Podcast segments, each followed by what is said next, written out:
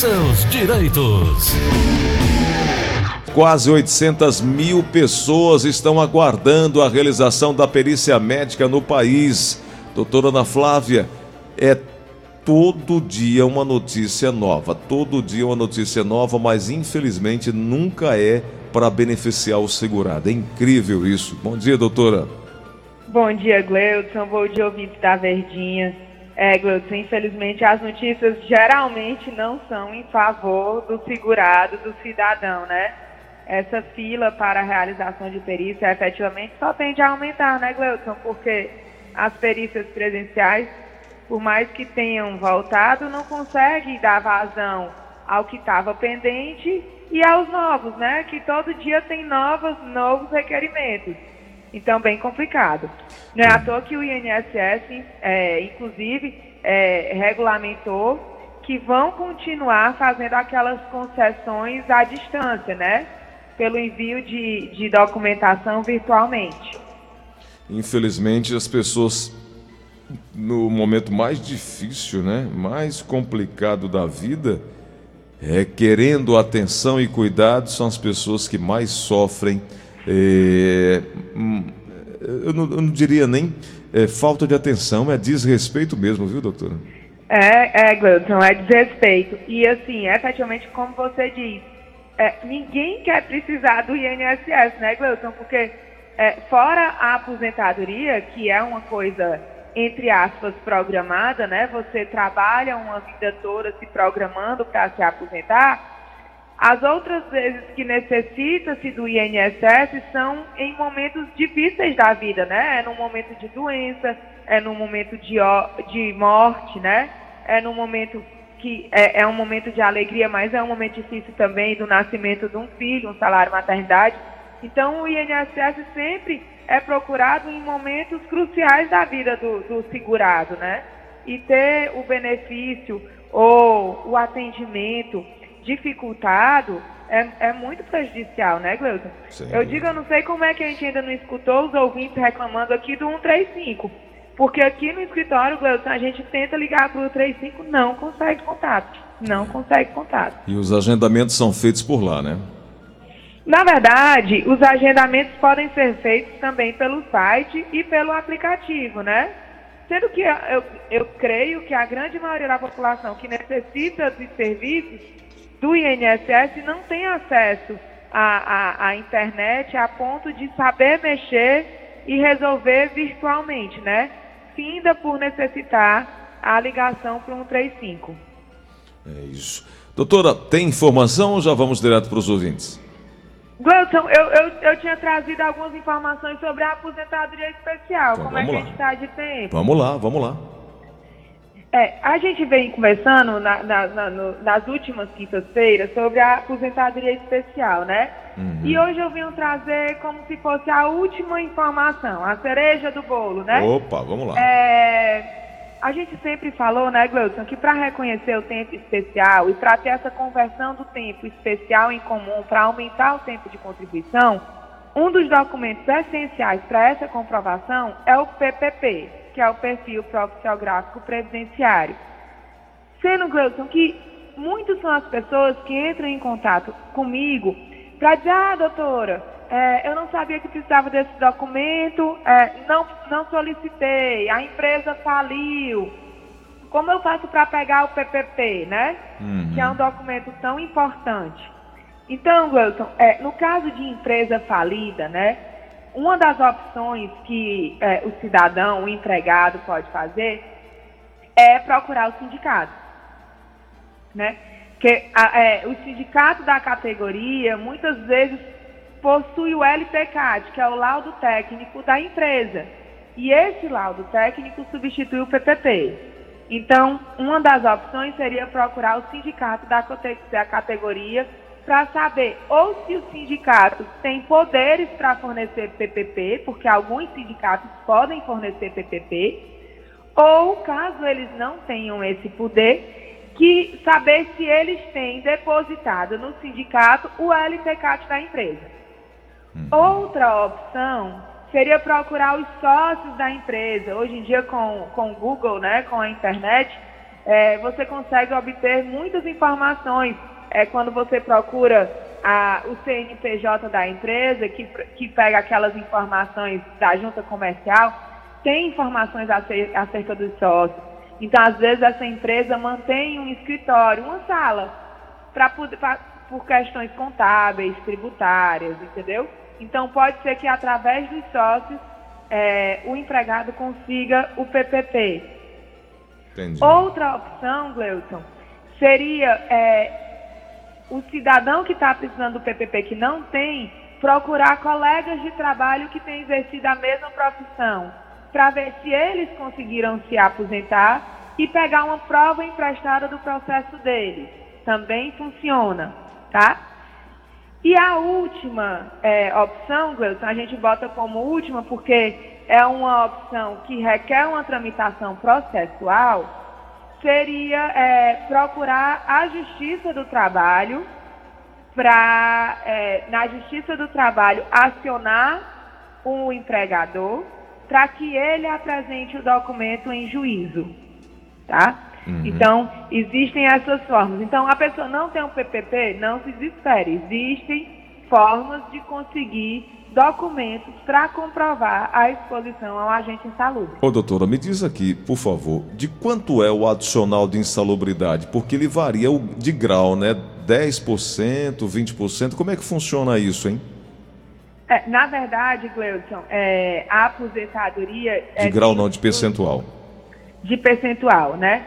Quem, quem tem a exposição muito alta se aposenta com 15 anos né? Tem 15, 20 e 25 anos, dependendo do grau de insalubridade do trabalho. Ah, tá. Deixa eu te dar exemplos de quem consegue se aposentar com 15 anos de trabalho. Hum. Britador, carregador de rochas, cavoqueiro, choqueiro, mineiros no subsolo, operador de britadeiras e perfurador de rochas em cavernas. Então, são, são profissões bem específicas e bem limitadas, né, Gleuton? Ah, agora encontrei aqui. É, 10% para grau mínimo, 20% para grau médio ou 40% para grau máximo. O que a senhora acabou de falar é, é, é um o grau máximo, é, né? É o grau máximo, exatamente. Ah, e essa classificação do grau de insalubridade vai de acordo com cada atividade que é definida pela norma regulamentadora 15. É, seria isso? Exatamente, okay. exatamente, Gleison. Perfeito, uhum. Os então, assim, a grande maioria dos trabalhadores trabalham com exposição que dá direito à aposentadoria há 25 anos. Uhum. Entendi. Que é o grau mínimo de exposição. Entendi. É, eu acho que a gente acabou dando aí uma, uma, uma, passada geral sobre a aposentadoria especial, que é bem recorrente aqui, principalmente quando as pessoas falam que a empresa quebrou ou mudou razão social, ou aqui era uma filial e não tem mais, agora só tem outro estado, e dificulta a, a, a pedir o PPP, o né? O, Exatamente, Cleusa. Que é o perfil profissiográfico previdenciário. E aí que agora é o, o documento essencial, ele ou o LTCAT o LTCAT, que comprova a exposição, exatamente. Perfeito. Então vamos aqui na linha da Verdinha. Alô, quem fala? Fátima. Oi, Fátima, bom dia. Qual é a pergunta? Bom, bom dia, sim. É porque agora em agosto eu tentei me aposentar pelo Instituto Idoso, né? Uhum. Aí consegui.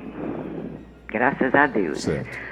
Aí já recebi a primeira parcela, já outra, outra para receber. Eu quero saber se o auxílio que estou recebendo essencial, eu posso ficar recebendo ou vai cortar? Doutora. Bem, é, eu não entendi. É porque no começo ela disse que conseguiu se aposentar e depois ela disse que é um auxílio assistencial, né? Uhum. Eu não entendi.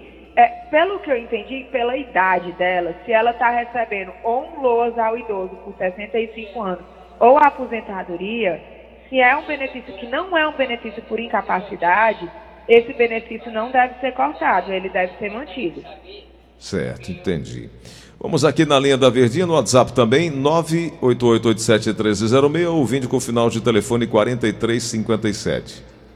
Bom dia, doutora Ana Frávia. É porque eu sou aqui de, de Belém do Pará, sou Demétrio. Aí eu gostaria de saber, porque eu tenho 60 anos de idade, desculpa, e, e tenho 28 de contribuição e tenho mais sete de, de rural, trabalhar na agricultura. Eu gostaria de saber se já está passando já para mim fazer a, a, a aposentadoria. Doutor. Pronto, Gleuton. O Demetrio, pelo visto, estava escutando os programas anteriores, né? Uhum. Ele está falando aí realmente da aposentadoria híbrida, que ele pode sim juntar o tempo rural com o tempo urbano, completo, que no caso dele, 28 com 7, realmente completa os 35 anos de contribuição e solicitar aposentadoria. Então ele pode sim, tá certo? Tá certíssimo. Na linha da Verdinha, alô, quem fala? Alô? Alô? Alô, de onde fala? Vamos aqui no WhatsApp da Verdinha, 988871306. aqui chegou. Bom dia, Gleison Rosa. Manda um alô pra mim que eu sou sua fã. Todos os dias eu escuto. Tá bom, então, obrigado pelo aí, eh, obrigado pelo alô. Oh, vou mandar alô para você. Ouvinte com o final de telefone 4717, tem agora mais uma pergunta aqui, Nelson. É, bom dia, Gleison Rosa. Bom dia. É, ontem eu fiz uma pergunta para a doutora a respeito da aposentadoria rural, certo? Certo. É, o meu pai, como eu comentei ontem, ele tem 62 anos, é produtor rural. Só que ele não vem pagando sindicato. Desde quando ele começou a trabalhar com a rural, ele não vem pagando sindicato, pois ele não tem estudo, entendeu? Sim. E ele não tinha muito conhecimento sobre isso. Eu queria saber para a doutora se, mesmo ele não tendo vindo pagando a, o sindicato do produtor rural, ele tem direito de se aposentar, ele tem tendo a carteirinha do INCRA Doutora. Gleuton, é, é, antigamente essa ideia de vinculação da aposentadoria rural ao sindicato era, ao sindicato era muito difundida, sabe? Muito comum. Era, é, é, porque existia um, um acordo, alguma coisa com, entre sindicato e INSS que efetivamente os, os, os agricultores pensavam que só quem se aposentava era quem tem sindicato mas realmente o sindicato ele não é prova obrigatória para aposentadoria ou para qualquer outro benefício rural, certo? Uhum. Ontem eu dei uma listagem de documentação e essa listagem ela é meramente exemplificativa. Qualquer outro meio de prova, é, pode ser vídeo dele executando as atividades no roçado, é seguro safra, hora de plantar, ação governamental de, de, programas de combate à seca, é, é compra de enxada, de grãos, tudo isso serve de prova, tá? Quanto mais provas de anos diferentes, melhor, entendeu? Mas não significa que uma delas seja obrigatória, tá? Como o sindicato não é obrigatório. Então, o fato dele não ser sindicalizado não vai impedir de ele conseguir se aposentar. Perfeito. Vamos na linha da Verdinha. Alô, quem fala? Aqui no WhatsApp da Verdinha tem. Motorista de ambulância, em que grau de insalubridade ele está? Sou eu, Natan, aqui da cidade de Herculândia, São Paulo. Oi, doutora. Motorista de ambulância. É, sim, fator biológico, exposição. É para receber insalubridade, tem direito à aposentadoria até a reforma da Previdência em 25 anos, né? Que ele, na época da reforma da Previdência, não tinha completado 25 anos, ele pode sim converter, converter o tempo, né? Desde que ele comprove a exposição, essa comprovação é através do PPP, converter o tempo multiplicando por 1,4 no caso do homem. Perfeito, perfeito. Vamos aqui para mais um WhatsApp na Verdinha, no final de telefone 6420. Bom dia, amigos da Verdinha. Bom dia, Gleidson Rosa. Bom, bom dia, doutora.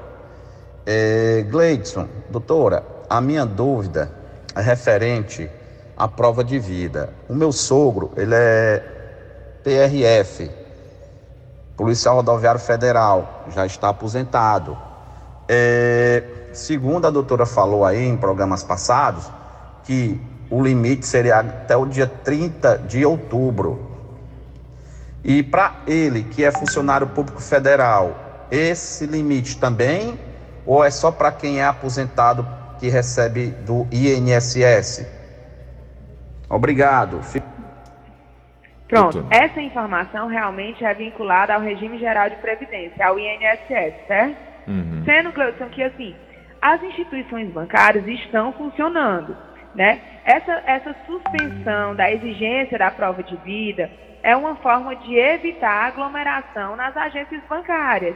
Mas, se porventura o segurado, o aposentado, o pensionista for à agência fazer outros serviços, ou um pagamento, ou uma transferência, ou um saque, pode aproveitar a ida e fazer a prova de vida, entendeu? Entendi.